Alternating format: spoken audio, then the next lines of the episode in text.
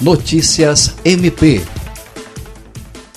o Ministério Público do Estado do Acre, por meio da primeira Promotoria Especializada de Defesa do Patrimônio Público, Fiscalização das Fundações e Entidades de Interesse Social, abriu procedimento extrajudicial para apurar fatos noticiados pela imprensa a respeito de suposto pagamento feito pelo Departamento Estadual de Água e Saneamento, DEPASA, a uma empresa prestadora de serviço do órgão. Segundo noticiado pela imprensa,